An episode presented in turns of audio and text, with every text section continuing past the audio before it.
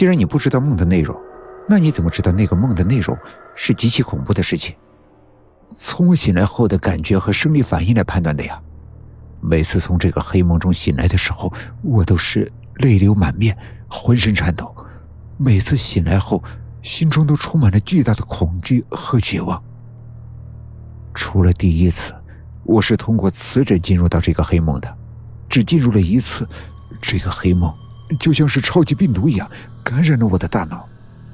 之后，无需再通过磁诊，不管任何的时间地点，只要我一闭上眼睛。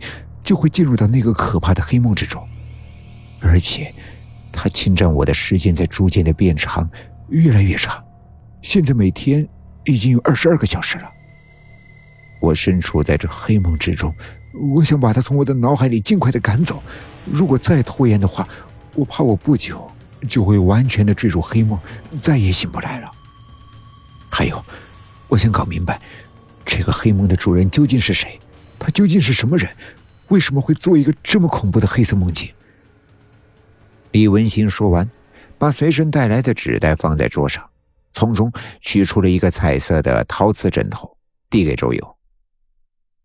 周先生，就是这个枕头。周游接过来，拿在手中仔细的观看。仅从外形来看，这确实是一个做工粗劣的陶瓷枕，好像并没有什么特别的。李文兴接着说：“周先生，请你一定帮帮我。这个磁针对我来说现在已经没用了。那个黑梦已经长在了我的脑海里。我把它送给你，你好好的研究一下吧。希望能够助你早日找到帮助我的办法。”周游点点头。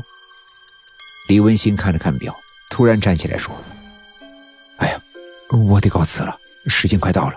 现在一天里我只有两个小时是清醒的。”我得赶紧回家了，要不然一会儿我就睡在你这儿了。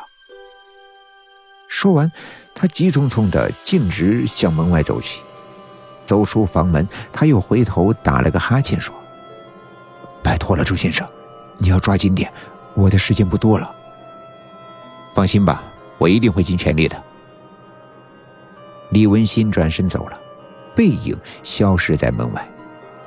李文新离开后。周游用半天的时间梳理了整个事情的来龙去脉，最后决定从那个瓷枕入手。他认为，如果能够清楚的知道这瓷枕的来历，说不定李文新的事情就能够迎刃而解。周游把那个瓷枕从多角度进行了拍照，然后把照片传给了一些古玩界、考古界、历史界的朋友，最后想了想，又把照片传给了另一个人。这个人就是超自然博物馆的馆长白春生。超自然博物馆是一个专门收集超自然物品的私家博物馆。这些具有超自然能力的物品，在古代或者是小说里被称为法宝或者是神器。这些物品往往具有不可思议的神奇功能。白家的一个祖先偶尔接触并了解到了这类物品。从此便开始收集。经过白家几代人的努力，他们现在已经收集了数万件这样的物品。周游觉得，李文新的陶瓷枕头可能也是这样的物品，而且在这方面，白春生就是当之无愧的第一专家。白春生和周游志趣相投，他极具冒险精神。曾和周游多次一起历经超自然的事件，他们算是极好的朋友。同时，白春生也是周游的顾问之一，在遇到各种的疑惑的时候，周游经常的向他请教。照片刚传过去不久，白春生就打来了电话，他表现出了相当浓厚的兴趣，在电话里兴奋地说：“周游，你从哪儿搞的这个东西啊？”